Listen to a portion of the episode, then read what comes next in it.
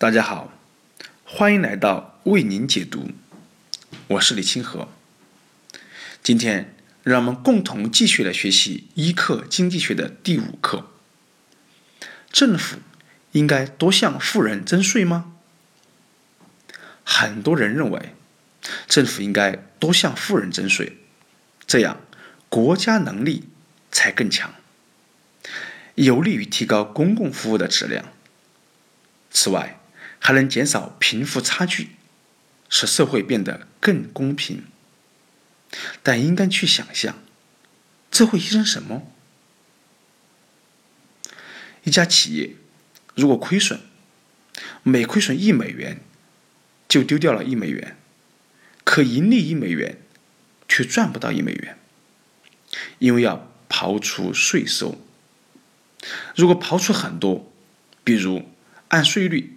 扣掉零点四八美元，那么这就人为增加了这家公司的风险。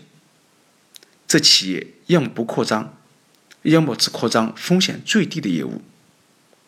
那么接下来就会裁员，放弃新技术的更新。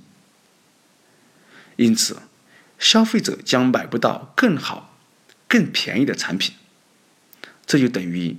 他们的实际工资下降了。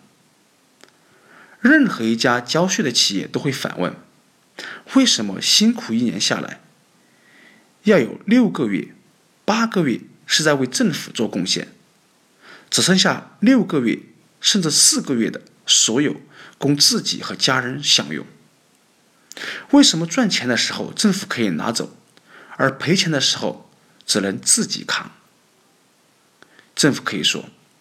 拿走这部分税收，可以补贴给失业者，可企业垮了，失业者只会越来越多。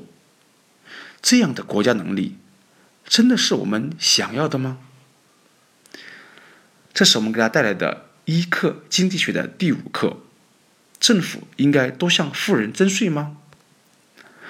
谢谢大家。